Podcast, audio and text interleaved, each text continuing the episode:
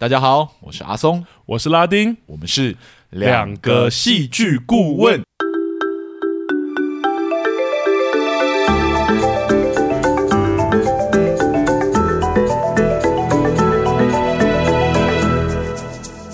哟，谢谢大家回来收听我们的节目。大家好，还有大家新年快乐。对，虽然上周已经住过了，对，这周再住一次，因为就卡在中间嘛。哎，感觉我们这两周收听率会不会很差？哎，就慢慢靠后面补回来吧。大家过年嘛，过年开心一点，不一定要来听一些严肃的戏剧分析、结构理论这一类的节目。这样搞不好搞不好之后还是会找来听的，因为我们这周聊的节目也是很对。这两周聊的主题，其实，在台湾都掀起蛮大一番讨论的。真的，我们上周聊的那个《华灯初上》啊，是那前几周都还是那个排行榜第三名、第四名诶。对啊，对啊，他已经上多久了？我也蛮期待第三季的，讲真的，希望他跟我们想想象的是往我们想象的方方向发展了。好啦，希望啦。好，那我们今天要来聊什么节目呢？哦，这一部电影也是很多讨论哦，而且它上映超久的诶，其实它上映一阵子了。对啊，对，我从去年就已经开始听到它的消息，然后就一直蛮想要去看的。对对，然后偷。到到了最近才有时间去看，结果没想到它还有还有上映。对啊，它还是院线呐、啊。对对，它还是院线这样。那这部电影就是《美国女孩》，没错，是有点紧张。为什么紧张？因为他的好评真的是，他好评好多。对啊，那你的紧张的原因就是，嗯，就是我觉得，等一下就知道，等一下就知道。好啦，那我我们在我们节目开始之前呢，还是要先跟大家讲一下，嗯、我们的节目呢是绝对会爆雷的哈。没错，所以如果你还没有去看过这个好评非常多的美国女孩，嗯呃，一定先要要考虑清楚你要不要听我们讲下去，这样。对对对对对 对。然后呃，第二点呢，就是我们的评论是主观的啊，今天要特别强调这个点。对，我们的评论是主观的，所以你也不用太 care 我们到底在讲什么，只是我们把我们的想法讲出来。如果你不同意，那就是一个观点的交换而已，嗯，并没有一定要往心里去或者怎么样这样子，比较像交流啦，彼此交流。对对对对对。那我们既然已经讲到这样了，就代表说我们今天其实是要挑战这部电影的，对不对？有一点，我的有一点，我跟你应该都有一点点会挑战。我们觉得这部电影让我们比较不满足的地方，是是是，但没有关系。那我们在我们节目正式开始之前呢，嗯，我们就依照往例，请拉丁这边来帮我们稍微做一做一个这部电影的简介吧。好，那《美国女孩》是阮凤仪导演的剧情电影。那她于二零二一年下半年呢，开始于台湾上映。那入围了第五十八届金马奖多个奖项，而且还荣获最佳新导演啊、最佳新演员啊，还有最佳摄影等奖项。是，那在国外其实也有很多的佳绩，所以我们才说她成绩真的很好。对，那是台湾之光这样。对对对，而且它上映之后，呃，获得影评人跟观众，而且不只是国内影评人，连国外的影评人也有很多讨论。是对。那它的剧情主要讲述母亲王丽丽呢，因为罹患罹患癌症，太紧张啊！罹患癌症，那带着梁芳怡跟梁芳安这两姐妹从美国回到台湾。嗯、那就学环境啊，跟人际适应的这些突然的巨变，加上母亲癌症的病情嘛，还有久未。与父亲相处啊等问题啊，都造成这个小家庭的冲突不断。那这群彼此在乎却无法停止冲突的家人，就交织出了这个美国女孩这个充满共感又令人动容的故事。是。好，那这边我就要来问阿松了，请怎么办？我们是不是又选到艺术片了？我觉得，哎呀，好，好了，好了，我觉得蛮有趣的啦。因为像这部片名叫《美国女孩》嘛，是那因此花了不少篇幅在这个想要回美国的这个姐姐梁芳怡的身上。嗯，那其实想问阿松说，以戏剧顾问的角度来说，你觉得这个角色刻画的如何？或者说啦，《美国女孩》有没有什么特别的手法或是结构是你想要聊聊的？嗯。我还是得说，比较倾向艺术片风格的作品，其实就是比较难聊一点点。对，虽然我不至于觉得说《美国女孩》就是典型的艺术片嘛，嗯，但它却有不少艺术片才会有的特质。嗯、好比说那个起承转合的铺排啊，其实比较不偏向主流。哦，对，那没有什么背景音乐的铺垫啊，导致整部片的节奏其实比较沉闷一点点。嗯，那剪辑也比较有自己的风格等等之类的，这样。嗯嗯，呃。但就如我们之前聊瀑布的那样，其实这类的片啊，很容易出现口味的问题。是，若口味不符啊，就很容易不喜欢这类的作品。这样子，嗯，嗯，嗯，所以我觉得我们前面其实也讲过，那我现在也就打开天窗说亮话，这样子。好，就是我其实没有很喜欢《美国女孩》这部片。这样，嗯。呃，话虽然这么说啦，但我的不喜欢也不尽然全部都是口味的问题。是，其实《美国女孩》有一项特色是我认为值得拿出来跟大家分享的，而这项特色也是导致我比较不喜欢这部片的呃一个主因吧。嗯，那就是《美国女孩》这部电影中的主人公，也就是大女儿，嗯、就是梁芳怡，嗯、对于自己追求的目标啊，其实处于比较被动的这样的状态。被动的，对。呃，一般来说啊，要让观众保持高度的集中啊，嗯，剧情中的主要角色都必须处于较为主动的状态。那所谓的主动呢，就是角色会处于一个持续在行动的状态，一直到他达到他的目标为止。嗯、呃，那个目标可以是获得某一种宝物，或者说只是回归一个平静的生活而已。这样是。而在美国女孩中呢，主角梁芳怡其实在剧情的一开始。就明确定掉了他的主要目标，那就是刚从美国回到台湾的他呢，其实强烈的希望能再次回归到美国的生活。嗯，其实这个目标啊，设定的还不错，不仅克呃。对我来说，不仅扣合“美国女孩”这个标题，嗯，对于一个异乡归国，然后感到许多不适应的主人公来说呢，也是可以驱使他一直行动，然后付出努力追求的目标。这样子是理论上，透过不断观看这个女孩追求回美国的目标时，我们可能会因为她的努力啊，还有付出，呃，产生共情，或者说对于她的挫败还有失落感感到同情。这样对。但这两者的情绪对我来说，其实都没有发生。哦，对，因为我其实看不太到，在追求这个难以达成的目标时，梁芳怡这个角色具体付出的努力到底是什么。哦，就是他主动的部分。对，就是我们可以看到这个女孩将回不去美国的愤怒发泄到病重的母亲上面。嗯，我们也可以看到她为了再次体验美国的感觉，做出了许多叛逆的行为。是，但却唯独看不太到这个女孩在回到美国这件事情上做出了何种实际的努力。嗯，当然，我们可以说梁芳仪不过就是一个中学生。对，对于回到美国这件事情上，她实际能做到的事情很有限，甚至可以说是完全做不到。嗯，但很不巧的是呢，电影却偏偏给予了这个能力有限的女孩一个可能达成目标的机会，那就是爸爸给予女孩的承诺。嗯，承诺女孩如果她可以考到全班的第一名，他就会让她回到美国读书。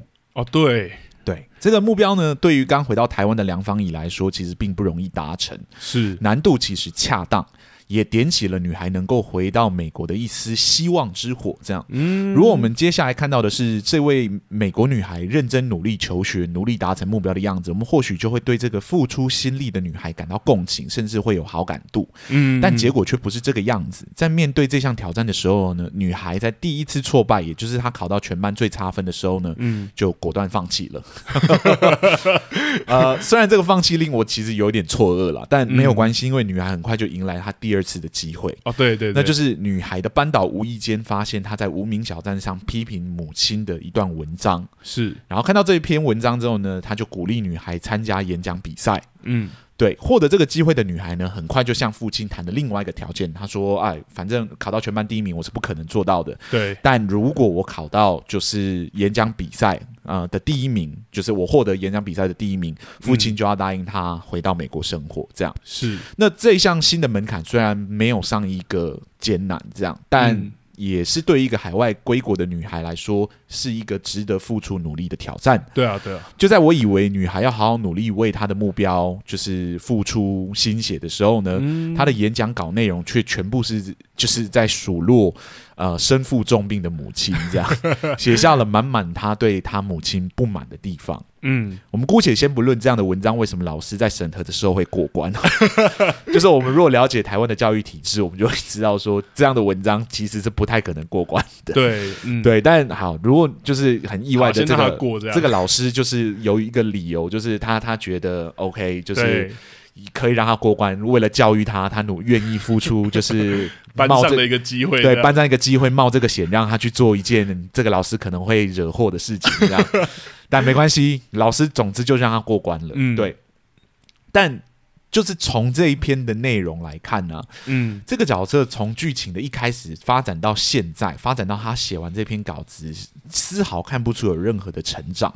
嗯，对，他就只是换了一个方式在宣泄自己对母亲的愤怒而已。嗯，不仅看不到女孩就是积极努力，其实反而放大了女孩的无理取闹、自我还有没有同理心的特质。这样，嗯嗯，我们在后羿弃兵那集呢有聊到。对于有着异常执着的角色来说啊，或有异常执念的角色来说，嗯、即使角色做出了一些不符合世俗道德观的行为，嗯，我们还是有办法对这样的角色产生兴趣，甚至产生好感。好比说后遗期病的角色就可能是嗑药啊，嗯，对，或者就是偷东西等等之类的，对。对，但美国女孩却没有成功表现女孩对于想要回到美国的执念呐、啊。啊，剧中唯二的两个能够回到美国的机会，都不是女孩提议的。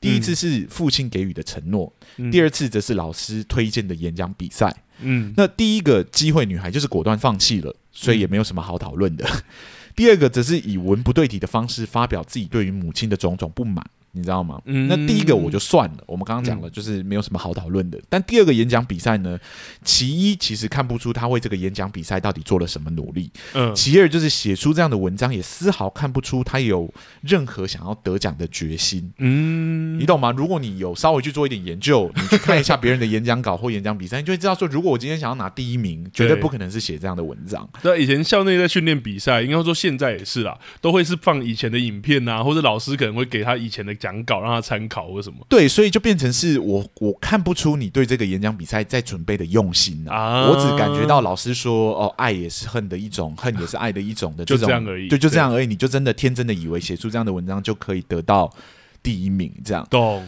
如果你真心有想要拿到第一名，你可能就不会写出这样的文章，嗯、你可能会写出你完全不想象不到的文章。而且我本来以为这个剧的最后会是这个女孩的演讲稿哦，我也以为对，或者改成就是她 她可能对于整件事情的改观，或者她对于整件事情真正的想要表达的情绪，这样是结果也没有，这件事情也没有，就是因为无疾而终，无疾而终，因为一个突发事件。那我我对于这个演讲稿有没有无疾而终这件事情还好。嗯，对，但我对于这个女孩没有用心要准备这个演讲比赛这件事情，让我觉得有一点点的不满足。是对，因为面对剧中唯二回到美国的机会啊，嗯、这个剧中的角色始终都处于一个比较被动的状态，是没有充分表现角色积极争取的一面。嗯，这会让我们觉得这个女孩想要回到美国的目标，不过就是一个青少年的无理取闹而已，而非是一个。努力在逆境中追求目标的孩子，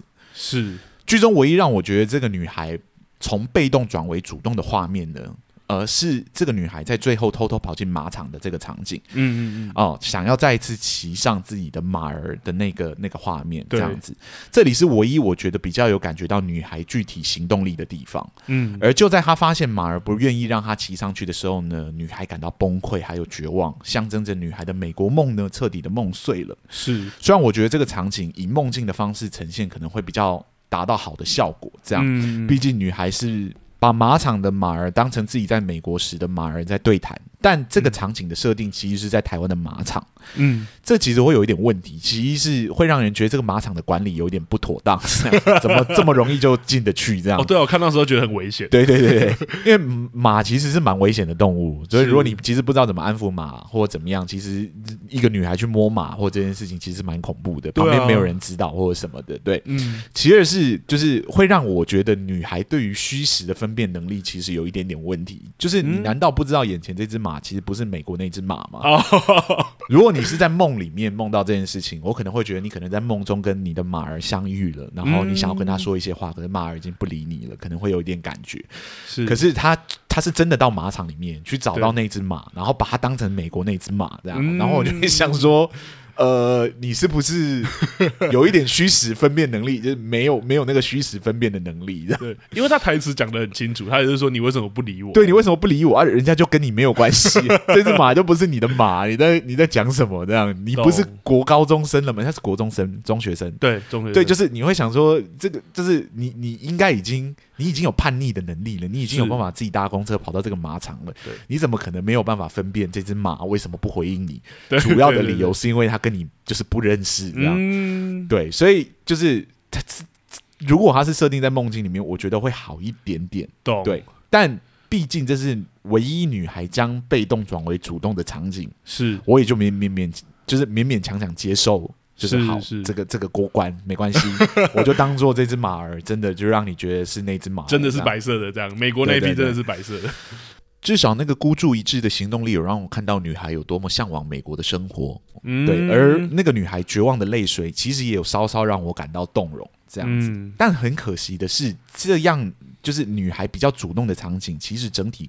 是不够多的，嗯，导致女孩大部分的时间都处于一个比较被动的状态，而处于被动的状态，就如我前面所说，其实就会比较难让观众产生好感啊，或者兴趣，嗯，而这也是为何我会说我其实比较不喜欢《美国女孩》这部电影的原因。因为有一大部分的原因是出自于我其实无法同理角色梁芳怡的行为，或者他的个性，还有他的生活态度，我也看不出他对于自己渴求的事情有实际付出什么样的行动。嗯，就算到最后我们知道，其实回到美国这件事情，可能只是女孩为了逃避母亲可能离开自己的借口，或者是一个虚假的目标。嗯，但就算将目标替换成就是这一层女孩的恐惧好了，我们也看不出除了叛逆还有无理取闹的行为之外，女。孩有做出任何积极主动的行为来面对自己的恐惧。嗯，或许我们可以将一切归咎于青少年时期的小孩其实不善于表达自己的情感。嗯，对，但充分表达这一层含义的场景也只有一个。嗯，而且还是这部电影最后的一个场景，也就是女孩请求母亲帮自己掏耳朵，然后告白的场景。是对，将我们对于女孩唯一可能产生好感的场景放到最后一刻，显然是一个蛮危险的赌注吼。有感受到的观众可能就会对这个女孩改观嘛，对不对？嗯，嗯，那略感不满足的观众，好比我呢，其实就是还是无法对这个女孩产生足够的好感度来。嗯，对，所以真的是我觉得啊，我会用可惜来形容这部电影，因为它的主题跟它的议题其实都蛮。蛮容易让我可能会产生共感的，嗯、对，在讲青少年的叛逆啊，可能在讲就是呃异国归乡子女的一些适应的问题啊，嗯、好比说我就是泰国侨生回到台湾，我回到台湾其实也有一个很长的适应期，这样子，嗯、对，所以我本来以为这部电影我会很喜欢这样，哦，我也以为他就是要攻这个议题，应该会很打中你，对，但我发现他其实就是。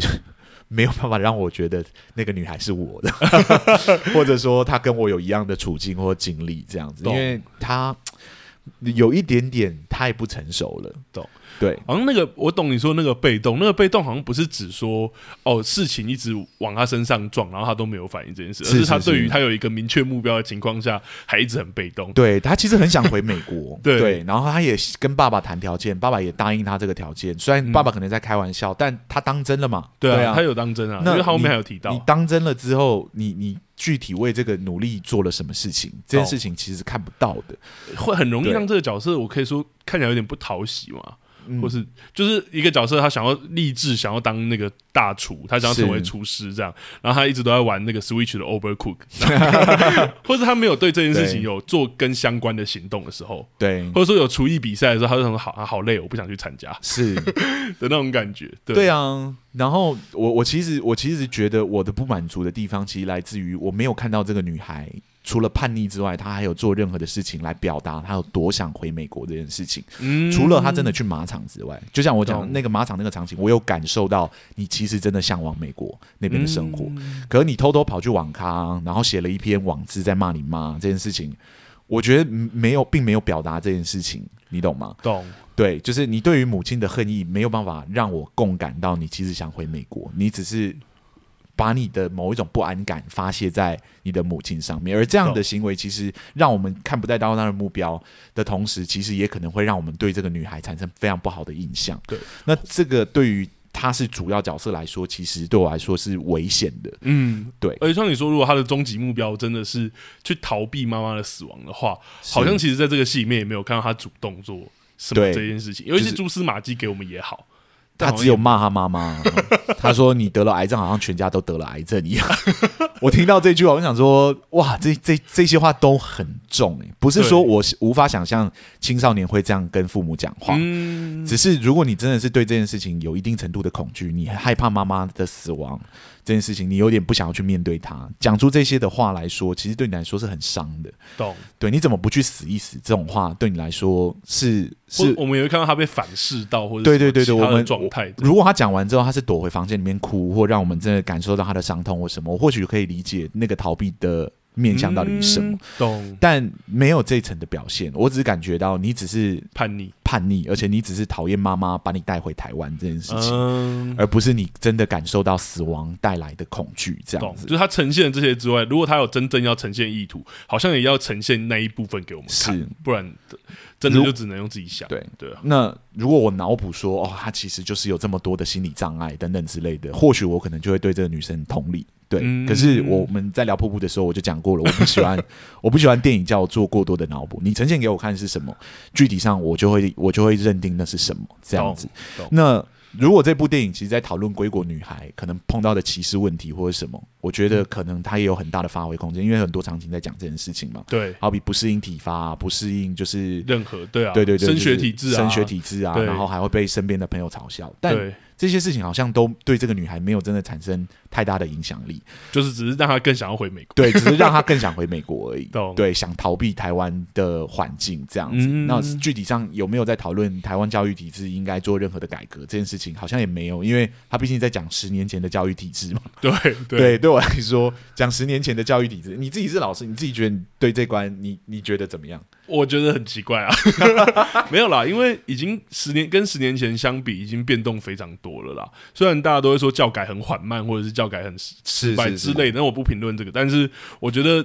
至少不是那个时候的环境或状况，对。然后教学方式也有很大的改变。然后我一开始其实，在看的时候，我想说，如果你真的是主要要讲这件事的话，我其实有点不知道他的诉求是什么，嗯、会很难，会很难阅读到。对，对，因为那个不适应感是来自于上一个时代的教育体制。那这个时代的小女生，如果有一个从美国回来台湾读书的女孩，她会面临到的教体教育体制的不适应问题会很不一样。没错，对。那我们既没有看到她面对这件事情的方式。我们只看到他强烈的想要回回美国，我觉得这个对于就是可能刚归国的子女，或者就是 需要去适应台湾的教教育体制的的学生们或者小孩们，好像也没有什么启发性这样子。对，他只是告诉你说，这些叛逆的行为、这些逃避的行为其实是正常的。嗯，对。那我也没有说他不正常，只是说你有没有具体面对他的方式，除了逃避他之外，你逃避你的。教育，然后你逃避你的就是家庭的状况，你什么事情都处于逃避的状态，只是呈现说你对于所有事情都是消极的态度，然后跟被动的态度。对，那这样的人设其实很容易不讨喜，因为好像你就是一个半金属一样，什么东西在你身上都没有，很难产生反应，这样子。那产生的反应都是不好的反应，这样，那变成。我到最后对于这个女孩的好感度就是不断的降低，到某一个程度的时候，我已经觉得这个小女孩就是长不大的小孩，对，因为她不只是做了一些就是可能叛逆的行为，嗯，她还把她妹妹锁在门外。哦，对啊，对，如果她妹妹今天出了什么状况，她要怎么办？你懂我的意思吗？就她常常会做出一些我觉得超越叛逆小孩该该做的事情，这样，就是她会做出一些蛮危险的事情，好比。搭车就去马场，这样懂 是。虽然那个场景我说有让我感受到就是他的向往，但是那样的行为其实是危险的。对，所以这个不讨喜，就是很会很容易造成说观众就没有办法。对，但据实际上他获得就是这部电影获得了普遍所有人的肯定。那我在想，他们应该不只是在看这个女孩，他们应该是在看整个家庭，嗯，对，以及这个家庭正在面临的状况跟心理状态。可对我来说，我我在看标题是美国女孩的时候，我预设美国女孩就是主角，是我确实会很专注于去观观看这个女孩的心路历程跟成长背景这样。嗯，但在观看的时候，我并没有办法投入，因为这个女孩给我的感觉就是非常的不讨喜这样。嗯，但就算我以一个家庭的角度来看，我觉得整体的。调性还是偏向消极的，就是父亲不愿意去面对母亲可能随时离去的状况，母亲也不愿意为这个家庭可能就是没有办法接受他突然离去的这个状况去做任何的调整或改善。大家都非常的自私的要求别人要配合自己，这样 对，就是这部电影就以一个家庭的角度来看，我觉得它呈现的。态度跟氛围还是普遍偏向消极的，的绝望，对，绝望消极的氛围。那到最后一刻的时候，女孩说：“妈妈，你可以可不可以不要死？”这样，然后妈妈的回答是：“你知道，妈妈真的很爱很爱你。”这样，嗯，到最后一刻的时候，我都觉得这妈妈。就是在逃避 那个关键的问题，他连骗女儿都不愿意，嗯，对，然后他只是跟他讲说，妈妈真的很爱很爱你，意思说妈妈可能会死，然后你懂意思？到最后还是角色还是没有变，对对，角色还是在他的起点上这样子，然后妈妈不愿意为这个害怕或难过的女孩给予任何正向的鼓励或努力，这样，他还是坚信自己可能随时离去，然后女儿应该要长大。强迫女儿应该要就是赶快理解妈妈可能命不久矣这个这个事实，这样、嗯、对，所以从家庭的角度来看，我也没办法真的很喜欢，也不是说剧情一定要往一个多么正向的方向发展，是的，是的，他消极悲观，我觉得也没关系。我就应该说要找像你刚刚说的要找到。呃，角色也不是讨喜，就是反正角色的点要让我们有办法带入或进入。如果妈妈对于自己死亡这件事情的恐惧有产生一定程度的执念，嗯，我就讲像我说的后翼弃兵角色的的那样的角色，他产生了某一种扭曲的执念，我觉得那个扭曲的执念或许会让我看到，嗯，可。我并没有看到这个扭曲的执念产生，我只有看到纯粹消极的人物。懂，就像刚刚讲的，有点原地踏步。是，如果他真的是不断的强调他随时可能会死亡，而我他非常希望整个家庭接受这个事实。嗯，到某一个程度的时候，我我觉得或许我就会对这个家庭产生兴趣。这样，嗯、因为这个是可能很多家庭正在面临或需要去讨论的事情。这样是对，死亡是一个无可无可避免的事情，尤其是他当他已经降临在你的身上的时候。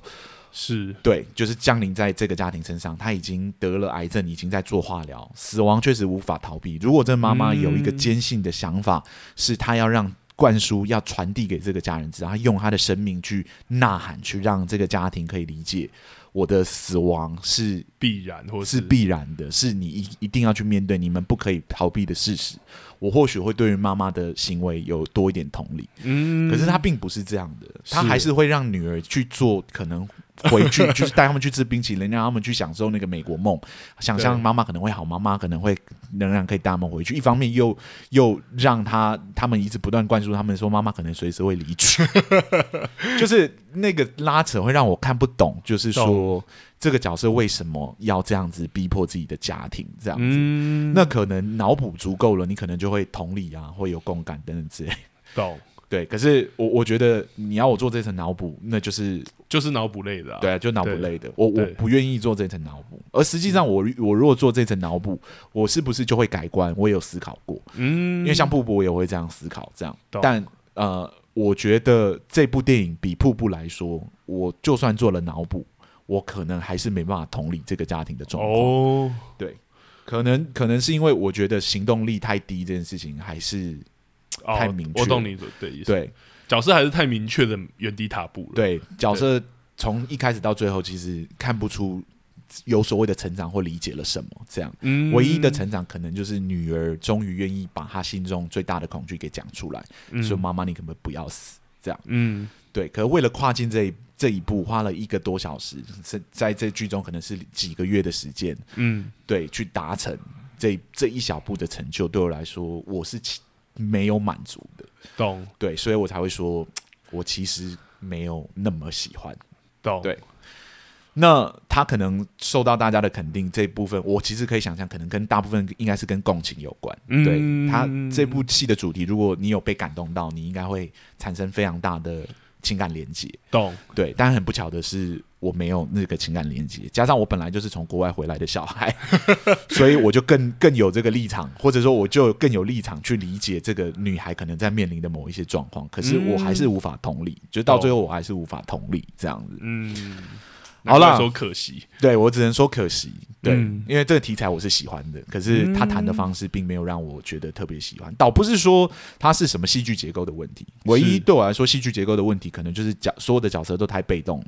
嗯，对，但其他的我觉得单纯可能是我口味上的问题。懂。我们聊艺术片就会聊口味嘛，没办法，一定会聊到，对对，一定会聊到口味。那可能就是我口味比较没有那么适应这样的作品，这样，嗯，或者不喜欢他谈他的方式，这样，懂。好，那换我来问拉丁。那针对这部作品，你有没有什么你觉得值得讨论或你想要谈的的内容？你笑屁啊！没有，我觉得我们刚刚已经讲的讲了好多了。对，呃、但我觉得还是真的有啦。因为老实讲，跟瀑布其实很像。就是我在观赏美国女孩的时候啊，我其实真的一直觉得有隔了一层，就有一种我难以进入的感觉。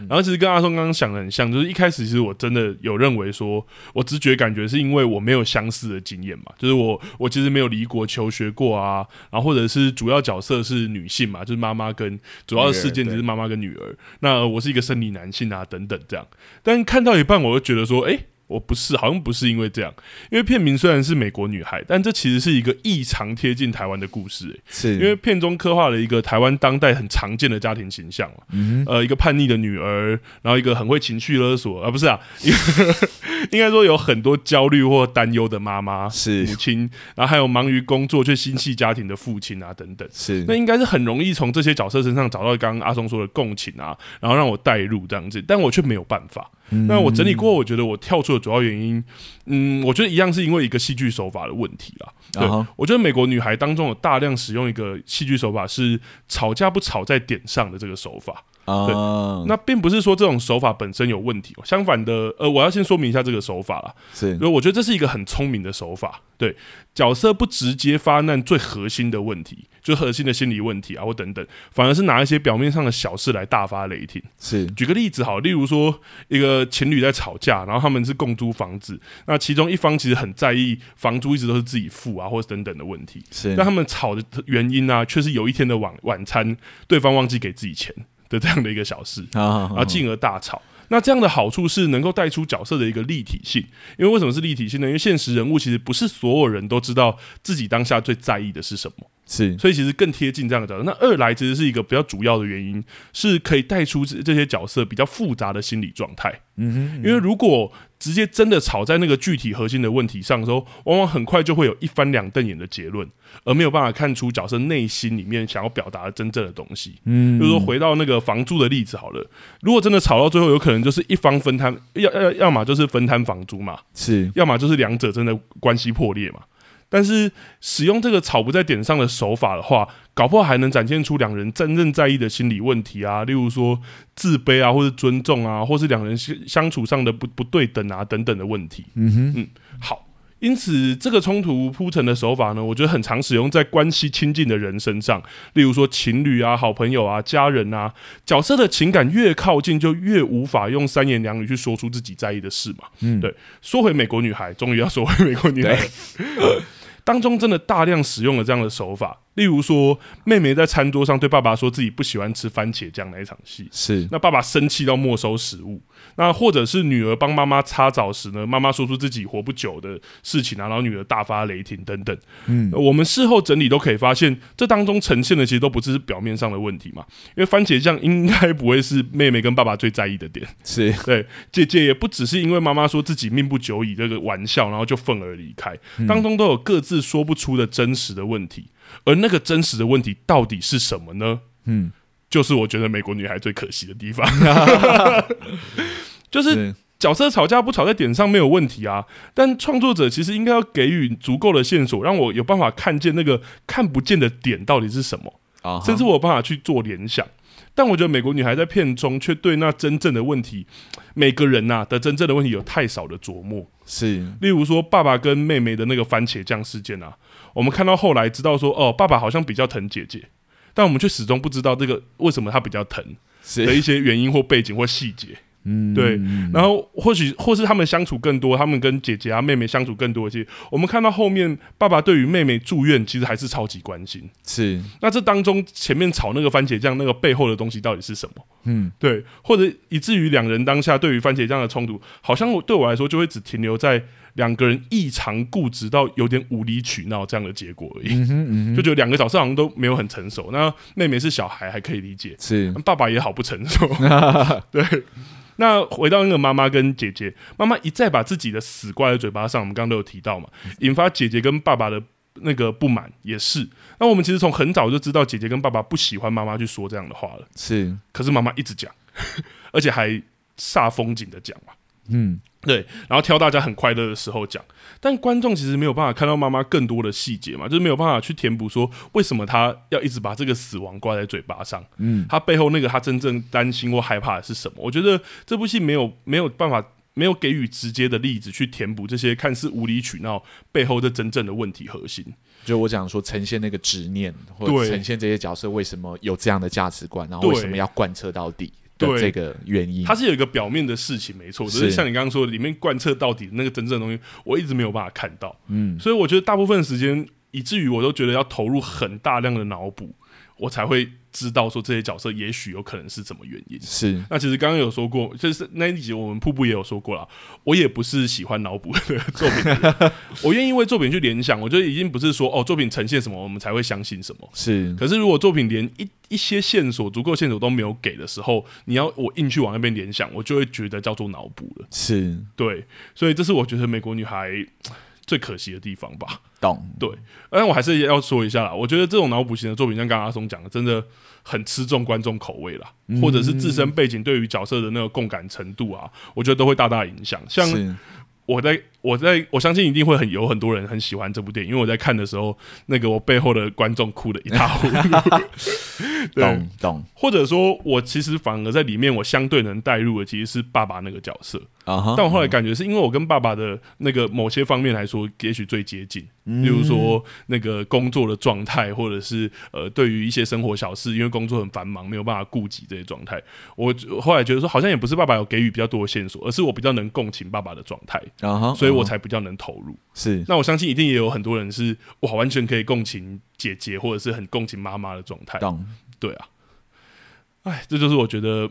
可惜啦，对，我觉得观众可能会喜欢的另外一个原因啊，嗯，有一有很有可能会是这个，这个是我自己的猜测啦，嗯，但有可能是这票演员其实真的演的蛮好的，嗯，对，这个我倒是一定要给予肯定哦，就是无论是小女儿、大女儿，然后爸爸或者妈妈，他们在呈现这些角色呃人性比较复杂的那个层面的时候，其实是做的很有层次的，嗯，对，所以我在看的时候，我我时常会觉得。正因为你们有这些层次，嗯，所以我才会好奇说，为什么那个应该要被呈现出来的执念，并没有在剧本或者在戏剧结构上有被一起呈现出来，这样子，嗯。对，所以大家都说小女儿演的，呃，大女儿演的很好，我同，嗯，我同意，两方以及就是这个角色被被诠释的还蛮不错的。嗯，对。但爸爸跟妈妈也，呃，爸爸跟妈妈也都演的很好。对，嗯，所以。呃，这有可能是观众可以产生共情的另外一个很大的原因，可能会看到，然后就想到自己，或想到妈妈，嗯、想到自己的爸爸，这样懂？对。但我们可能看多了，对，所以对我们来说，这个不不足以构成说就是只喜欢一部作品的理由，应该说不不够啦。对对对对，对，就除了演员的演技之外，最重要的应该还是故事。怎么铺排到让我真的有这个感觉？是是，对。那我确实觉得是可惜多过于我我我记得我看出来，我刚看完的，因为我们是分开看的。对对，我看完之后我就先密拉丁说怎么办？我觉得我没有很喜欢，但我也没有到不喜欢。嗯，对，就是我卡在一个很尴尬的地方，就是我不知道我能不能说我喜欢这部作品，因为我觉得他有他表现的还不错的地方。嗯，可是我又很不喜欢这剧中的角色们。那个处于一个极度被动，然后很消极的那个状态，是对。那我不知道这是否是称得上是口味的问题，或者说它是一个戏剧的问题。因为，嗯，以戏剧逻辑来说，就是戏剧原理的逻辑来说，我们都希望角色是持续在行动的。对，那角色没有行动的。风格其实，在戏戏剧的历史上是存在的。嗯，对，那那就是没有戏剧动作的作品嘛。对对，那没有戏剧动作的作品是存在的。这件事情也让我思考，说我是不是应该用这样的角度去咀嚼这部作品？这样是。可是用那个角度去咀嚼这部作品的时候，我又觉得它还没有到那个厚度。对，因为我们知道我们在讲。哪一个剧作家？对对对对对，对 是我们两个都非常喜欢的。对对，我们很喜欢他的作品。对对，那就是契诃夫嘛，契诃夫的作品这样。那契诃夫的作品，所有的角色都是单纯用讲的在讲他们的事情，并没有实际的行动。然后他们对于人生的态度也是偏向消极。对。可是当他们在形容的时候，我们都感觉得到他们不行动的理由到底是什么？他们有强烈导致他们停缓或停滞的的理由。这样是是。可是，在看这部作品的时候，我并没有看到这个点。我只有感觉到，你们的消极只是来自于你们单纯没有想要积极而已。懂，对对对，其实父亲可以更积极的跟母亲沟通，母亲可以更积极的面对自己的人生，然后小孩可以更积极的面对自己生活的改变，嗯，等等之类的，这些都是可能的。但想他们只是单纯选择不这么做，懂？对，而单纯选择不这么做的时候，我觉得那就是不是被迫的，那就是一个选择而已。嗯，对，对啊，对啊。就像爸爸，他可以不去中国陪在家里啊，让家里更有安全感呢、啊。嗯，对。可是他就就觉得他应该要赚钱，他就选择出国这样。懂。那个背后的厚度没有看见，好像这人就会比较有点不小心沦为我刚刚说的，就是我会真的看的时候会很常觉得无理取闹。是是是是是是。我真的真的就是觉得这个小女孩，这个大女儿就是一个不孝女。Uh、我在看的时候，我想说你妈都这样了，你怎么 怎么还这样跟你妈讲话？这样懂？对，可能可能跟我的教育背景有关，嗯、对长辈讲话要有礼貌。对，但我也有我的反抗期啊，我的反抗期也也也也长那样了。嗯，对。可是我我不至于到我妈真的生重病的时候，我还要把这种话挂在嘴边，这样懂？对，所以。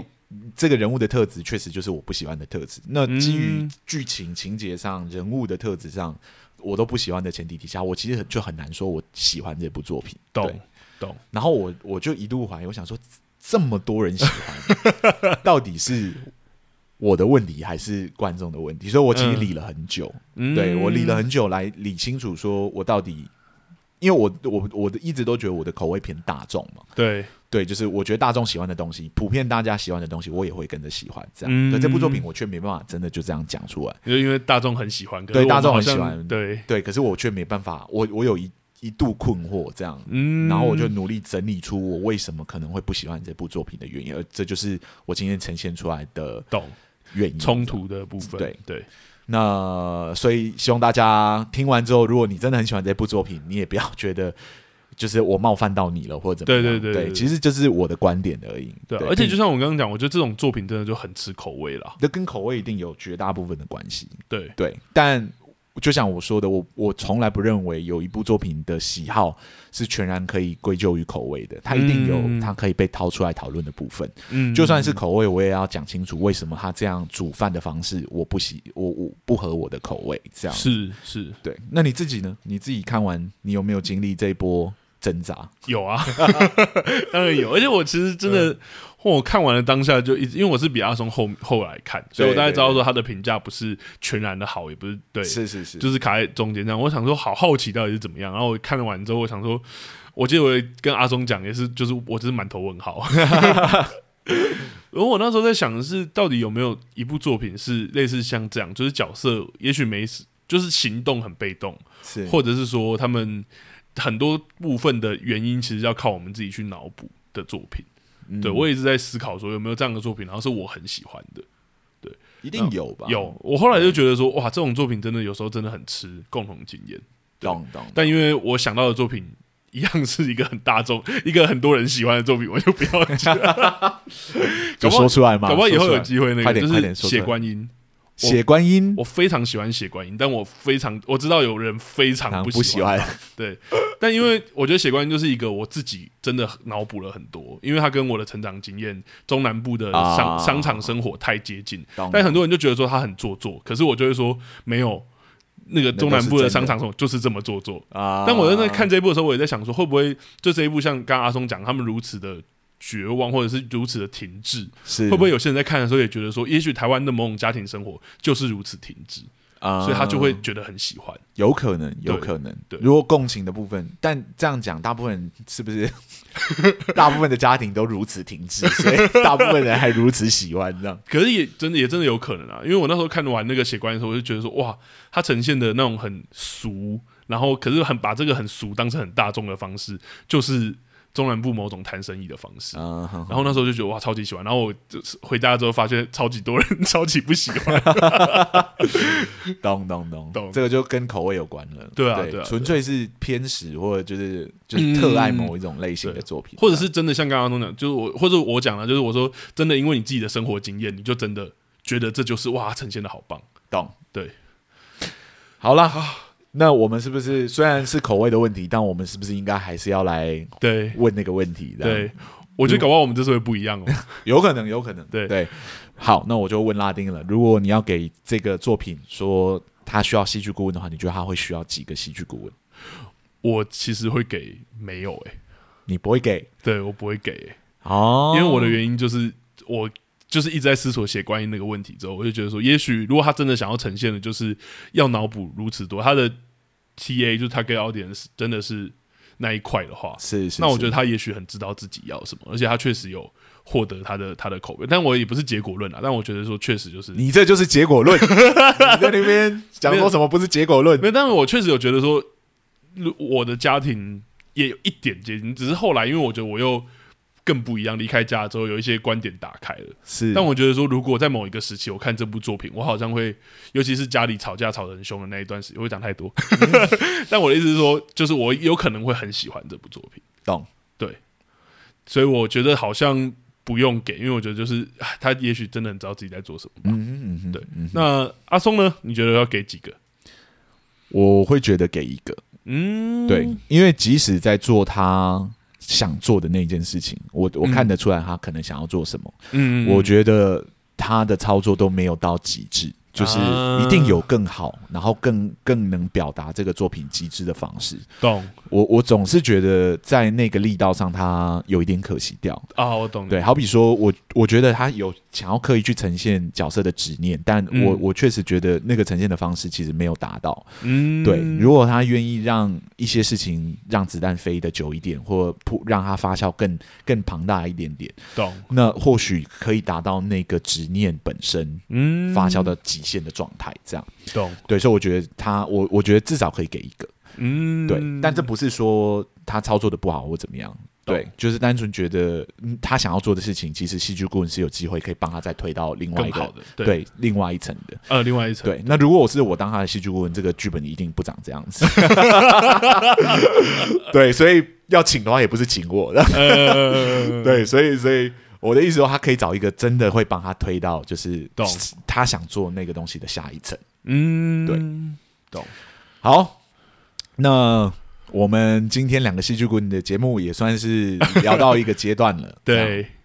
那这一周聊电影，我们下一周就要来聊影集啦。嗯，对。那我们本来一直就是很烦恼，说到底要选什么影集，对对对，这样，那一直催观众一定要帮我们点戏。本来已经决定好要聊《天桥上的魔术师》，对，结果没有想到真的有观众听到我们的建议之后跑来找我们，这样，嗯、然后跟我们讲说，就是，哎，如果你们要点戏的话，可不可以聊一下这一部？这样，对。然后那一部就叫《逆局》。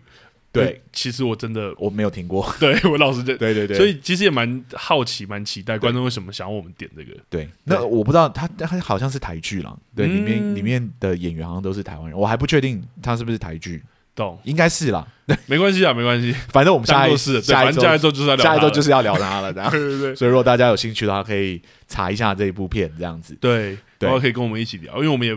是真的没听过，我也真的不知道评价会怎么样。搞不好下一集的收听率会很差，因为我在网络上也没有看到它相关的宣传或资讯这样子。哦，对，因为他好像是爱奇艺出品的。哦，有可能有有可能网剧的话是真的很大量，跟他的宣传平台不是我们平常会看到的。对，所以观众居然点了，呃，既然点了一部可能就是很多人没看过的，其实我觉得蛮好笑，是这个观众也跟我们讲说，他实际上也没有看过这一部作品。啊，对，所以就变成是我们就算聊了，就这个观众而言，他他说没关系，你爆雷我没有关系，这样。对，但我们我我是觉得他在有点尴尬，对。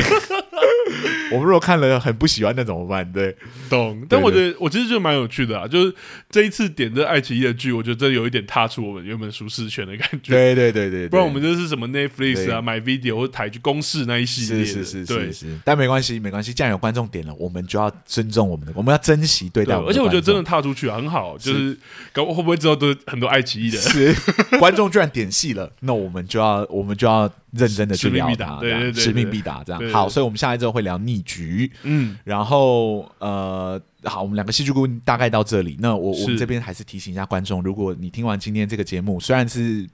不是算是在批评或者在指教这部作品。但如果你喜欢我们的观点，你觉得哎，我们聊的内容你有兴趣，或者你想要跟我们做交流的话，都欢迎到我们的粉砖留言，让我们知道。嗯，或者说如果想要给我们一点鼓励，让我们持续做下去的话，对，就也可以到各大 podcast 平台帮我们评个分，没错，赞评个五分评价这样子。Apple Podcast 是目前使用量最大的，快收听我们使用量最大的听众群。嗯、如果你有听到我们的呼喊，麻烦你可以到 Apple Podcast 帮帮我们点个评价啦。对，对对对，就是看你要给我们几星都可以，这样子。没问题，对对，对，对。好，那我们两个戏剧顾问的节目今天就到这里喽。嗯，那我们下一周见，谢谢大家，谢谢大家，拜拜，拜拜。